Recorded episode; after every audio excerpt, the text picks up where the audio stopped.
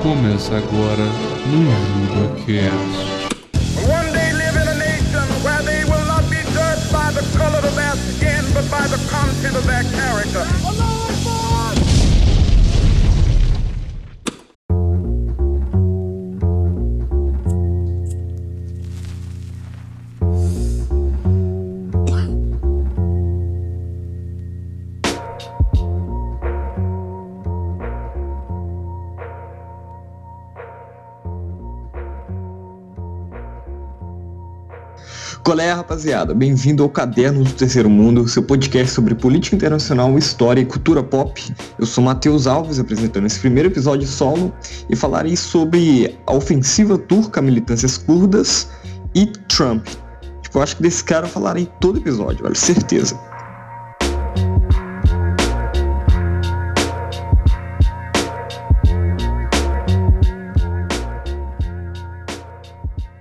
Então, é a ofensiva turca. Primeiro, voltando na história, tem a relação da Turquia com os próprios, com os próprios curdos. Porque o Império Otomano, que reinou acho que por 400 anos ali é, na região onde se localiza a Turquia e grande parte do Oriente Médio, e o Império Turco Otomano, que acabou depois da Primeira Guerra Mundial, ele já havia feito alguns genocídios, por assim dizer, teve o, o, genocídio armênio em 1915 e também a marginalização de muitas populações que ele viviam. Então, após é, a queda do Império Otomano, que logo após, logo após sua queda é, se transformou no Estado turco moderno, em que a população curda, que havia sido marginalizada durante todo o Império Otomano, ela, ela ainda habitava grande parte do, do território turco, é, do território sírio e algumas regiões do Oriente Médio ali. Então, a população turca, que não tem uma nacionalidade, não existe um Kurdistão, é, criou milícias armadas e partidos é, com esse objetivo de um dia conseguirem democraticamente ou militarmente é, a criação de seu Estado Nacional. Porém, alguns, é, algumas nações que já existem ali e que têm áreas dominadas pela população curda, que é o exemplo da Turquia e da Síria, que eu já falei, não querem essa criação desse Estado Nacional. Por quê? Eles perderiam muito território.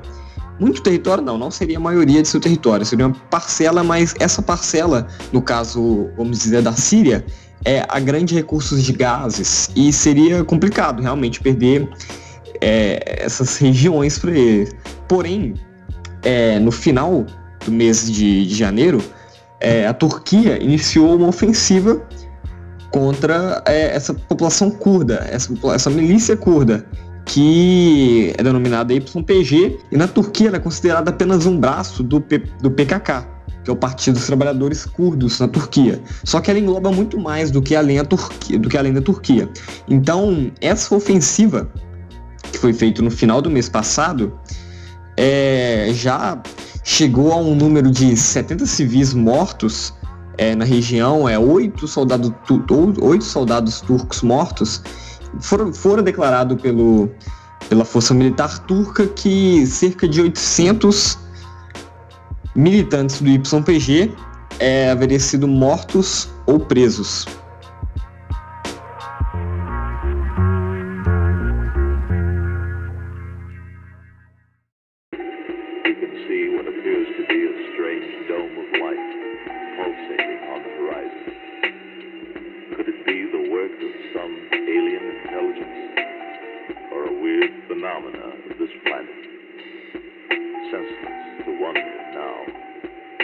oxygen supply is drained.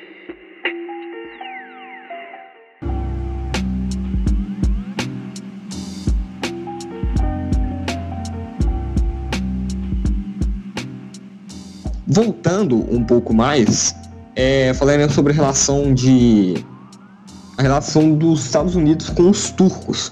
Por quê? Isso aí está sendo de suma importância é, nesse processo de ataque da Turquia, porque os Estados Unidos já haviam é, feito um tratado com o YPG, considerando assim as forças é, militares armadas pelo EUA sendo um corredor ao Estado Islâmico. Seriam forças armadas pelos Estados Unidos que ajudariam, ajudariam a combater o Estado, o Estado Islâmico, o ISIS. Então, há uma relação entre os Estados Unidos e os turcos. Tanto que, após o ataque sírio, os Estados Unidos é, anunciou está começando a preparar um exército de 30 mil homens para defender o território que foi tomado pelas forças democráticas sírias. É, fazendo assim essas duas faces da guerra, sendo que os Estados Unidos vai defender a região ali tomada pelas forças sírias, enquanto o YPG vai continuar resistindo ao, ao avanço turco na, na região norte. E o ZEUA, nos Estados Unidos, já havia armado muitos, muitos, muitas forças militares naquela região síria, é, por causa do regime de Bashar al-Assad, que eles tentaram fazer um golpe de Estado, por assim dizer, armando, armando milícias laicas, é, rebeldes laicos naquela região. Porém, no caso da Síria, foi de fracasso, sabe? Porque essas forças de rebelde laicos não conseguiram tirar o Bashar al-Assad do poder e até porque o Bashar al-Assad continua sendo apoiado pelo Vladimir Putin.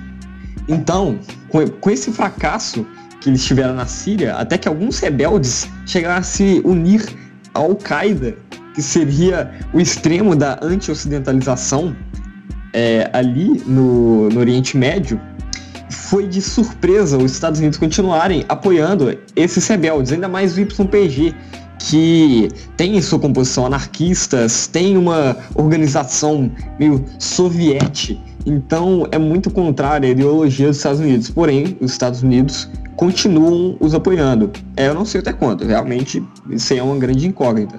Porém, parece que as relações entre Turquia e os Estados Unidos vão, vão entrar um pouco em atrito. É claro que algumas relações bilaterais, comerciais, não vão ser tão afetadas assim. Mas essa ofensiva turca vai dar um pouquinho de dor de cabeça nos Estados Unidos.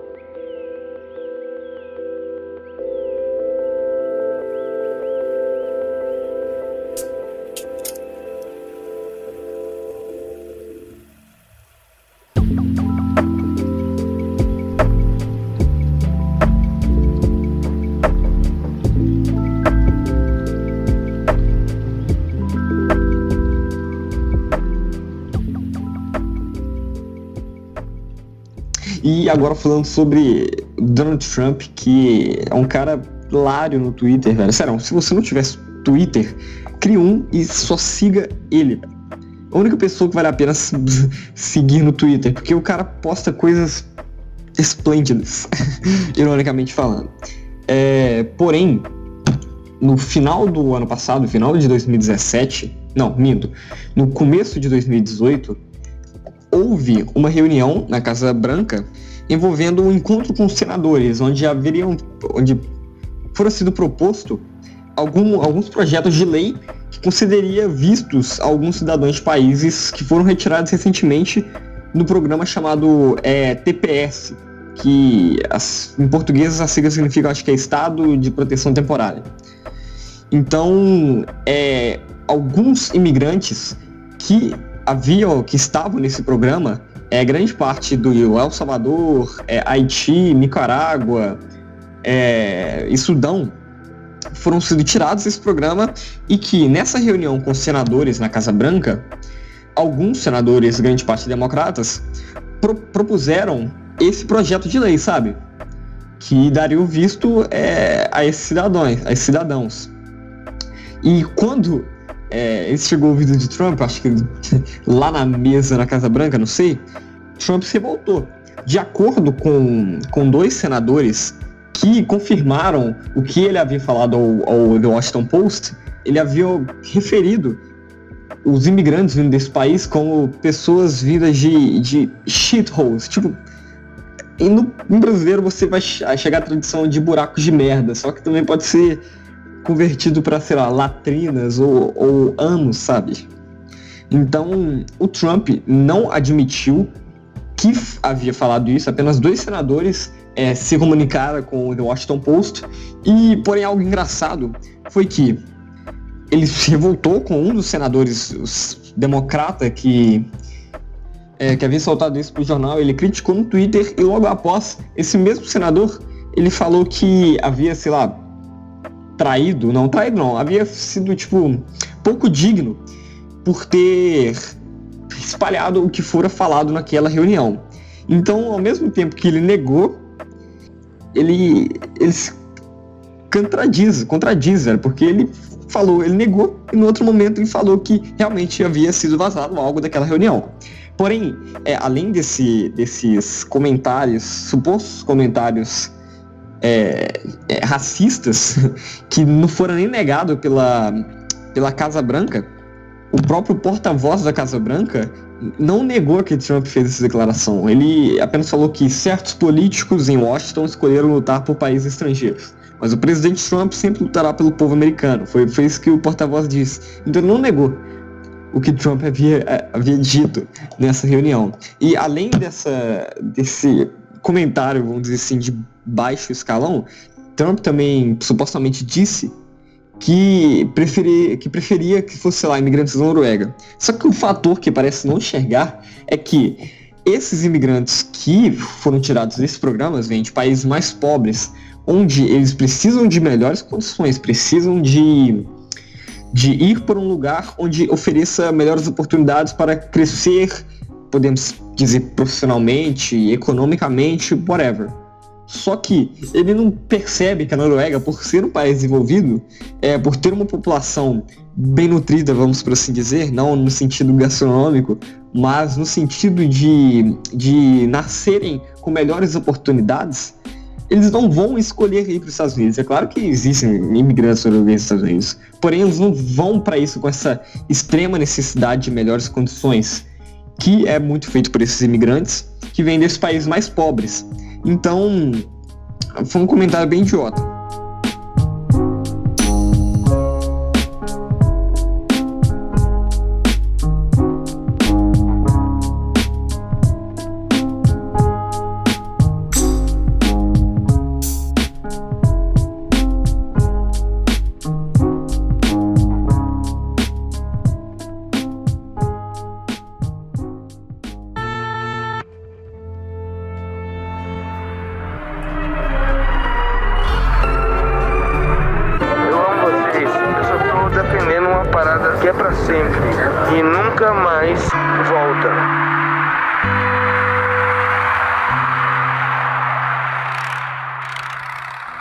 Agora vamos para o último quadro, onde eu faço indicações.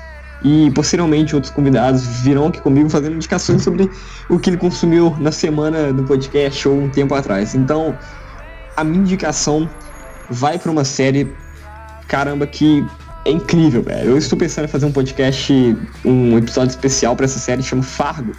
É, tem três temporadas na Netflix e, mano, é de cair o cu da bunda, velho. É de explodir, é de explodir a cabeça, velho. É muito boa série, é uma série muito fria, é uma série de criminal que, que mano, a galera morre de bobeira, velho. Cê, vocês têm que ver essa série, é, é incrível.